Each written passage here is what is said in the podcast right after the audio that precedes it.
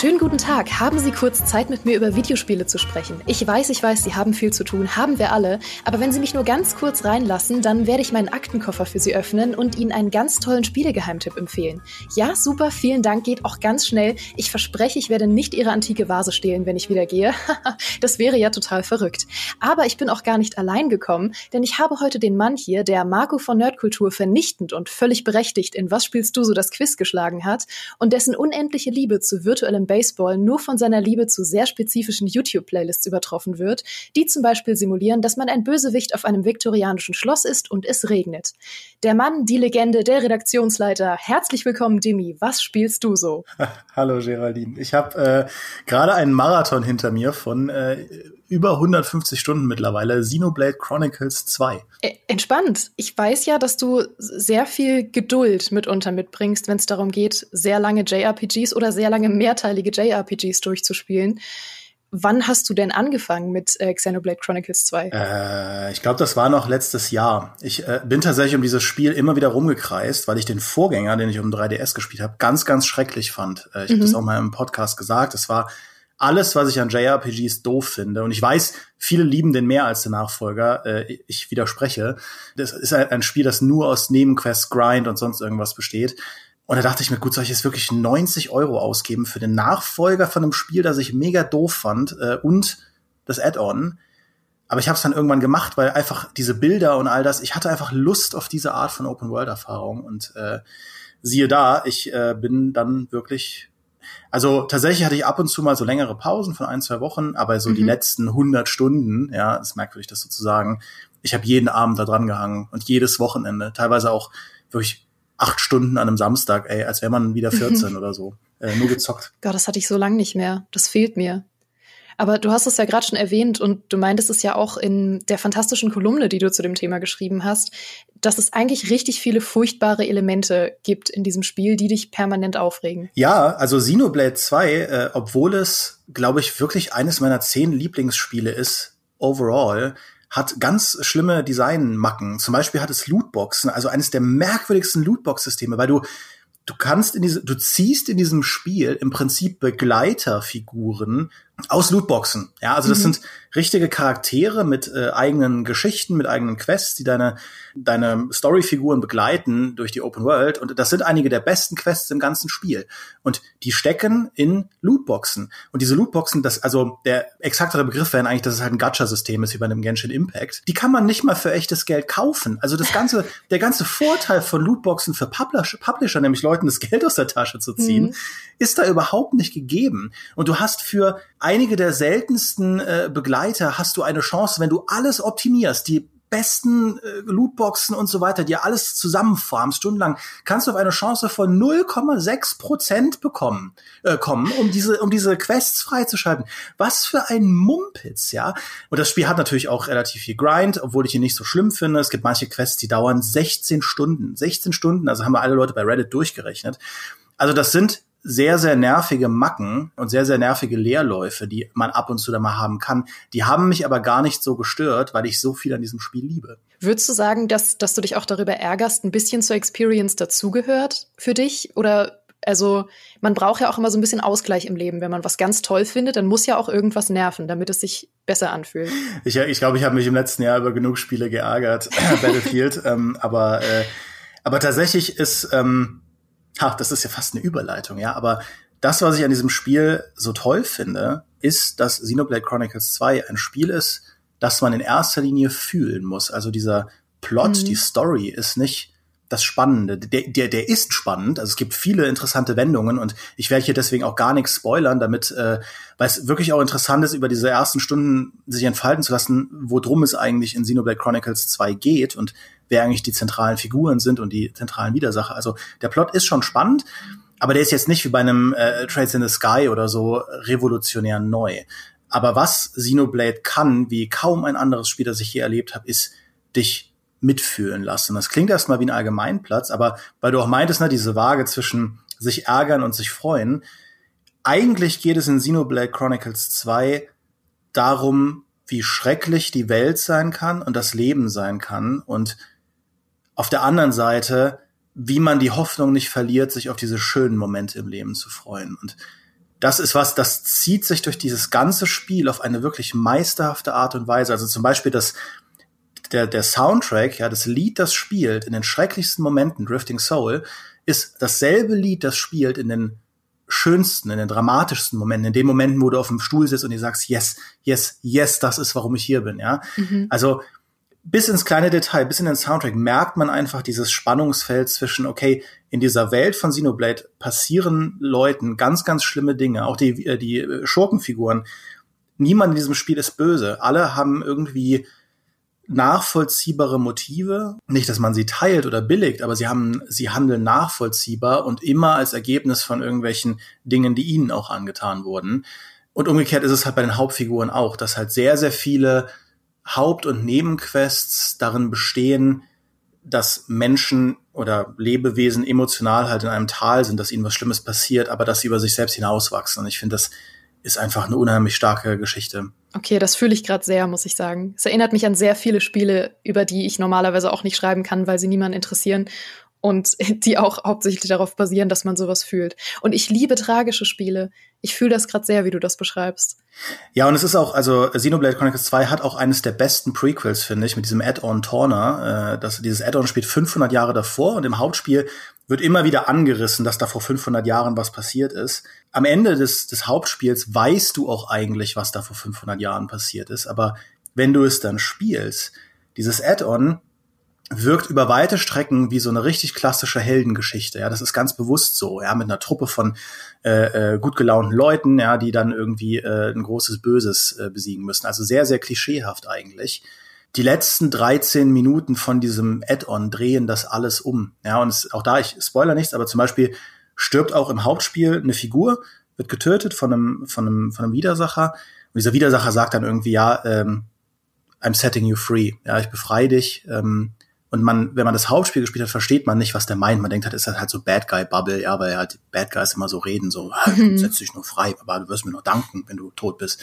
Aber ähm, wenn man dann das, wenn man das Prequel spielt und dann diese Szene nochmal sieht, denkt man sich, fuck, das, also, ne, auch da, man billigt es nicht, aber boy, was wurde dieser Figur, die da das Leben lässt, was wurde der angetan, ohne dass sie das weiß? Und damit spielt Xenoblade die ganze Zeit. Ähm, das ist teilweise sehr, sehr krass. Also es ist auch ein Spiel, das einen traurig machen kann. Aber auf der anderen Seite, also zum Beispiel die ganzen Nebenquests, die es gibt, das sind so herzerwärmende Geschichten. Die sind immer, die, die Entwickler haben genau verstanden, was du im Minimum brauchst, um eine emotionale Fallhöhe aufzuspannen. Das ist was, was halt andere AAA-Spiele, ja, so das Assassin's Creed Valhalla in, in 100 Stunden nicht hinbekommen, dass du wirklich mitfühlst. Und ich weiß, es klingt immer wie ein Allgemeinplatz, aber das ist es überhaupt nicht, weil das ist sehr, sehr pointiertes Writing, äh, um es hinzubekommen, dass ich denke, okay, mit dieser Figur, ich will, ich will so sehr wissen, ob es, ob es am Ende gut ausgeht. Ja, und du hast dann zum Beispiel mhm. so simple, da ist eine Nebenfigur, ja, ein, einer von deinen Begleitern, der sieht halt aus wie Diablo,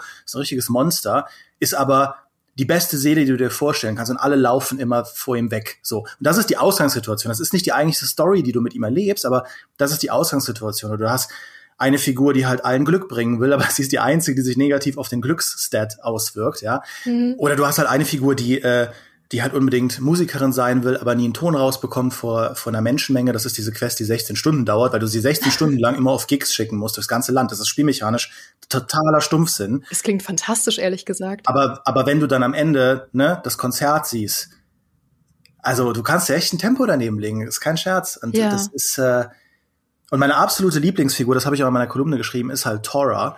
Und Tora ist eigentlich, eigentlich so der Comic Relief der Truppe. Das ist so ein kleiner Fellball, so ein Noppon. Das ist, das ist ein Volk, das nimmt niemand so richtig ernst, weil die alle so ein bisschen affig reden, ja, so Tora, ba, ba, ba, ba, ba, also, ne, also ein bisschen, so ein bisschen gimmicky. Tora kann auch wirklich gar nichts. Also er ist weder besonders stark, noch ist er irgendwie besonders schnell und oft versteht er auch nicht so wirklich, was passiert und meistens denkt er auch, wenn Leute traurig sind oder Leute leiden, dann liegt es daran, dass sie halt nicht ordentlich gegessen haben, was auch ein interessantes Lebenskonzept ist. Und eins ist auch, glaube ich, oft, falsch. Ja, es ist meistens ist es auch zumindest ein Sekundärfaktor, dass man keine Leckerwurst gegessen hat, wie Tora das immer gerne äh, sagt. Und Tora, Tora ist aber auch eine Figur, der gehörte, also diese Begleiter, die man in diesem Spiel ziehen kann, das sind Lootboxen, das klingt einfach so absurd. Das kann halt nicht jeder. Tora ist, stammt aus einer Familie, die wollen das mehr als alles andere. Die wollen unbedingt diese Begleiter haben können, um halt Helden zu sein. Und sie sind aber genetisch nicht dazu in der Lage. Und wenn du das versuchst, ohne dazu in der Lage zu sein, dann landest du halt eine Woche im Koma. So, und Tora ist halt der Letzte, der noch lebt aus seiner Familie. Sein Papa ist gestorben, sein Opa ist gestorben. Er ist halt allein, trägt halt so diesen Familienwunsch weiter, so einfach einen künstlichen Begleiter zu basteln, also einen Roboter. Und das, das ist quasi die Ausgangssituation, wenn du ihn triffst. Und das macht man dann auch mit ihm. Also das ist wirklich kein Spoiler, das sind die ersten zehn Minuten, wenn man ihn halt trifft. Er weiß aber, dass tatsächlich dieser Roboter der eigentliche Beitrag in der Gruppe ist, weil er selbst halt nicht wirklich was kann. Und was ich, und das ist wahrscheinlich den meisten Leuten egal, weil sie ihn halt für einen Goofball halten, aber ich finde, was mich da immer so mit, mitgenommen hat, ist, dass Tora es halt einfach trotzdem probiert. Der steht halt immer an der, an der Frontlinie ja, mit seinem kleinen Schild und zieht das ganze Gegnerfeuer auf sich. Und der gibt nicht eine Sekunde auf, obwohl der Weg für ihn immer weiter ist als für alle anderen, weil er anders als alle anderen Figuren in einer Heldentruppe hat er halt keine Superkräfte, er hat nicht diese fancy 15 äh, Begleiter, die man da durchswitchen kann oder so. Er ist, wie gesagt, nicht, nicht sonderlich äh, smart und aber er ist halt immer dabei. Er ist halt mutig und er ist auch der Einzige in der Heldentruppe, der komplett freiwillig da ist, der nicht irgendwie durch die Story gezwungen wird, dabei zu sein, weil er so sehr einfach, ja, ein guter Nockborn sein will, ja, einfach toll sein will, ein Held sein will. Und das sind so Sachen, wenn man dann ein bisschen drüber nachdenkt, wenn man das so ein bisschen schwenkt in sich, dann, dann kann Xenoblade einen so reinziehen, äh, weil man dann immer dabei ist und sich denkt so, boah, ich, wenn dann, wenn dann dieser Moment ist, wo eine Figur, die die ersten 100 Stunden des Spiels immer in sich reingefressen hat, ja, die ganzen Ängste, die ganzen Probleme und nie so wirklich gezeigt hat, was sie ausmacht. Wenn dann halt Drifting Soul spielt und du, du siehst halt, wie die Figur dann auftritt und sagt, okay, jetzt zeige ich es allen, dann sitzt man da und man hat wirklich Tränen in den Augen und denkt sich, das ist so on point, ja, wie ich es in, glaube ich, fast keinem Spiel emotional erlebt habe. Du sitzt da wirklich auf deinem Sessel und hast bist so ein bisschen aufgestützt und denkst dir, boah, das ist genau das, was ich sehen will jetzt. Ja, das ist endlich, du hast es dir so verdient. Und ich bin so verblüfft, wie selten man die Art von emotionalem Payoff in Spielen bekommt. Und Xenoblade macht das andauernd über 150 Stunden hinweg. Ich finde das so meisterhaft. Mhm. Klar, ich glaube, das kann man auch einfach nur hinkriegen, wenn man den Mut hat, eine Geschichte über so lange Strecken zu erzählen und eben auch Leerlauf zu haben und so. Wenn man das so kompakt hat, in einer, weiß ich nicht, 20 Stunden Erfahrung, dann kann sich das niemals so bedeutend anfühlen, wahrscheinlich. Ja, du musst halt, du musst halt den Mut haben, im Prinzip uns als Spielerinnen und Spieler die Verantwortung zu überlassen, uns auch selbst da reinzubegeben. Weil wenn man diese ganzen Nebenquests nicht mitnimmt, ja, wenn man nicht irgendwie verfolgt, wie die halt am Lagerfeuer sitzen und dann quatschen und diese ganzen schönen Momente und diese ganzen Begleiter-Quest-Enden und so weiter, dann, dann hat das natürlich auch weniger emotional, emotionale Tragkraft. Nicht keine, aber weniger. Und das ist auch übrigens auch einer der großen Kritikpunkte an dem Torna-Add-on, weil da gibt es einen, einen, einen Choke-Point in der Kampagne, wo du gezwungen wirst, tatsächlich, glaube ich, 80 Prozent aller Nebenquests in diesem Spiel gemacht zu haben, bevor es mit der Hauptquest weitergeht. Ähm, und das ist, eigentlich müsste man sagen, katastrophales Game Design, weil Nebenquests sollten Nebenquests sein und nicht notwendig. Aber das Spiel macht das, damit du eine Beziehung zu dieser Welt aufbauen kannst, diesen ganzen Charakteren. Ja, das sind dann ganz viele so kleine Quests, wo du zwei Brüder miteinander vereinst oder jemandem hilfst, sich selbst zu verwirklichen oder auch mal einen Kochwettbewerb veranstaltest. Ähm, äh, japanische Spiele machen das gerne.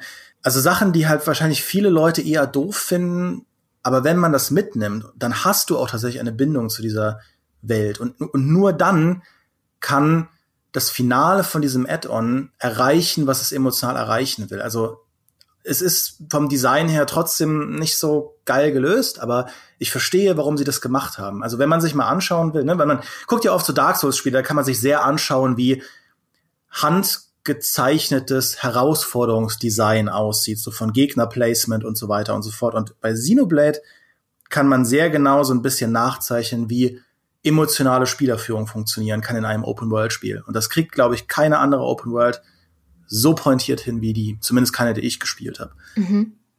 Wie ist denn die Art, wie die Open World designt ist, verknüpft mit der Story oder mit diesen emotionalen Momenten? Weil du hattest ja auch in der, in der Kolumne beschrieben, dass die Open World für dich auch sehr besonders ist, weil sie eben diesen, diesen Neugierde-Faktor e-, extrem weckt. Ja, diese Open World ist äh, wunder wunderschön, das muss man auch einfach mal sagen. Und auch da kommt wieder dieses Spannungsfeld durch, weil die, die, die Welt von äh, Xenoblade Chronicles 2 findet auf dem Rücken von lebenden Titanendrachen statt. Ja, also mhm. das ist, du, alle leben da quasi auf Dinosauriern, ja. Und äh, weil die leben, sterben sie natürlich auch. Das heißt, du bekommst eigentlich in den ersten fünf Minuten vermittelt, diese Welt geht eigentlich gerade zugrunde. Aber gleichzeitig, wenn du durch diese Open Worlds läufst, sind das wirklich einige der schönsten Welten, die, glaube ich, ich je in einem Spiel gesehen habe. Natürlich nicht von der Also das Spiel ist ein Switch-Spiel, ne? das also ist kein Red Dead Redemption 2, aber von dem von dem Artstyle, von dem wie da auch gearbeitet wird, dieser erste Titan, auf dem man da ist, Gormod, das ist dieses, was man auch in den ganzen Promo-Shots immer sieht, diese riesigen weiten Graslandschaften, wo dann irgendwelche Streben und Bäume in der, in der Ferne sind und man also dieses Spiel macht auch neugierig, weil es halt auf diese Ubisoft-Icons verzichtet, überall hinzugehen und es wirklich zu erkunden.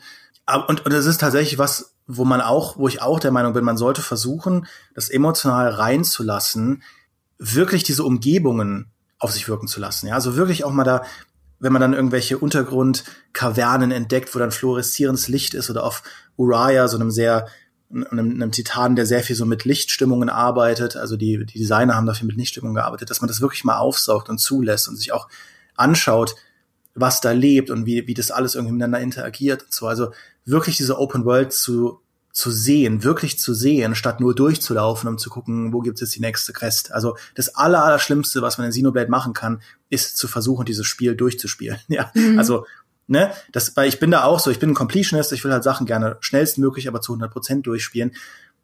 Wenn ihr Xenoblade spielt, dann geht daran mit dem Mindset, das ist was, da setze ich mich jetzt rein. Das ist eine Reise, die unternehme ich. Und da will ich auch mal akzeptieren, dass ich mal an einem Samstag nur in dieser Open World rumlaufe und nur mal schauen will, was ist auf dem Berg da, was ist in dem Tal da, was ist irgendwie bei Ebbe da in dem, an dem Ort, kann man da vielleicht hin und so weiter und so fort. Und auch nicht sich Druck zu machen, dass man es durchspielen muss. Ich weiß, es ist nicht einfach, weil man hat, wir haben alle einen riesigen Pile of Shame, aber ich glaube, es ist absolut notwendig, um dieses Spiel genießen zu können, dass man nicht da reingeht mit dem Ziel, okay, ich muss heute Progress machen. Hey, was ist denn los? Ich werde gerade ganz emotional, wenn ich dir nur zuhöre. Ich habe das Gefühl, das würde mich auch kriegen. Ja, abschließend die Frage, Teil 3, hast du Bock? Ja, prinzipiell ja.